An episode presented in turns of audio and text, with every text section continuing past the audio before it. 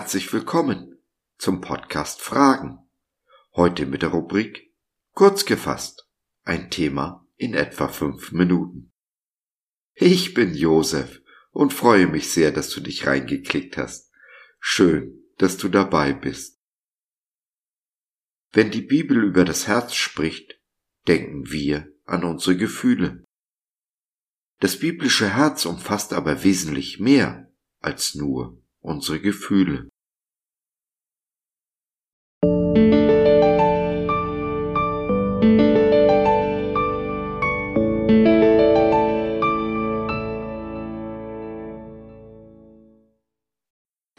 Herz ist der Ort, an dem Himmel und Erde zusammentreffen.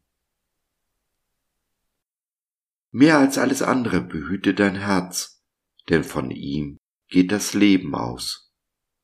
Sprüche 4, der Vers 23 in der Schlachterübersetzung. Ein weiser Rat des weisen König Salomo. Niemand auf der Welt, ob vor oder nach ihm, war weiser als er. Wir handeln also weise, wenn wir auf seinen Rat hören. Und Salomo ermahnt uns eindrücklich, auf unser Herz zu achten. Nun ist bei den alten Juden, anders als bei uns modernen Menschen im Westen, das Herz nicht Sitz der Gefühle, sondern der Seele. Das Herz umfasst unseren ganzen Verstand, unser Wollen und Sein. Und so nehmen wir gefangen alles Denken in den Gehorsam gegen Christus, wie Paulus es in 2. Korinther 10, Vers 5b schreibt. Weißt du, in der spirituellen Welt gibt es keinen leeren Raum. Jeden Raum in deinem Herzen, in dem Jesus nicht wohnt, wird vom Feind besetzt. Es ist wieder mal die alles entscheidende Frage.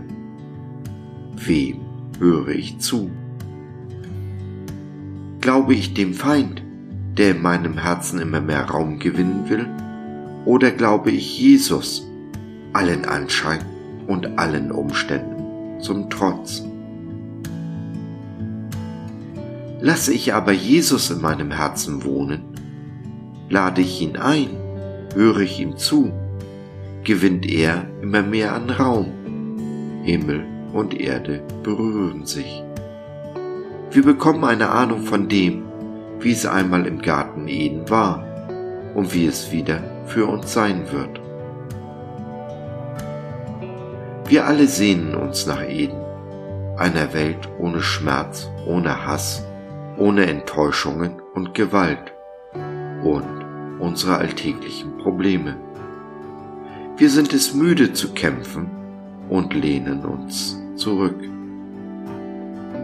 Das ist genau das, was der Feind erreichen will. Denn wenn wir aufhören, mit aller Kraft gegen den Strom zu schwimmen, werden wir von der Strömung mitgerissen. Wir reagieren nur noch als Opfer auf unsere Umstände, anstatt zu agieren und als Königskinder über die Umstände zu herrschen. Wir haben unser Herz nicht behütet, haben uns treiben lassen. Und so treibt uns diese Welt treibt der Feind uns vor sich her. Wir sind Getriebene auf der Suche nach Eden. Oder wir haben es uns eingerichtet in unserem Schein-Eden. Wir reden uns einen Garten herbei, der in dieser Form nicht existiert, niemals existiert hat und niemals existieren wird. Wie die Russen in ihrer Datscha haben wir uns unseren eigenen Garten Eden geschaffen, in dem Jesus keinen Raum hat. Sozusagen ein Königreich ohne König. Mit den Lippen mögen wir Jesus bekennen, doch in unseren Herzen hat er keinen Raum. Und wie gesagt, Raum, der nicht von Jesus ausgefüllt wird, wird vom Feind besetzt. Die Folge sind Krankheit, Not und Kummer. Unserer Seele und unserem Geist gehen es nicht gut. Wie soll es da unserem Körper gut gehen? Wie sollen wir so über die Umstände herrschen? Und so bitte ich dich mit Salomo, behüte dein Herz mit allem Fleiß, und du wirst leben.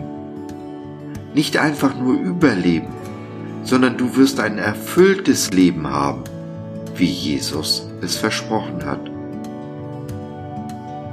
Mit dem richtigen Herzen und einem erfüllten Leben stellen wir diese Welt auf den Kopf, setzen sie mit der Liebe Jesu in Brand und hinterlassen sie so ein kleines, hm, vielleicht auch ein großes Stück besser, als wir sie vorgefunden haben.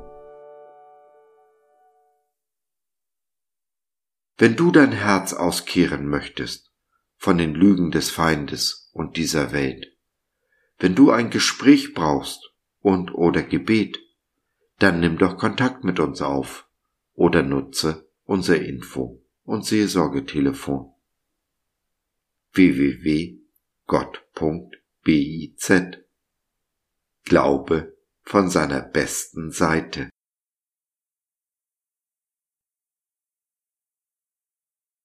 So, das war's für heute.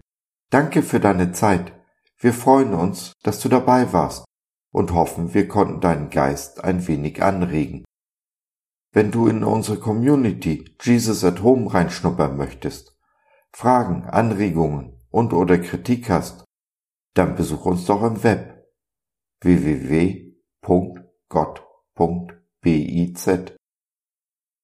Hier findest du nicht nur Gemeinschaft, Menschen, die den Glauben leben und mit dir teilen wollen, sondern auch viel Interessantes rund um den Glauben.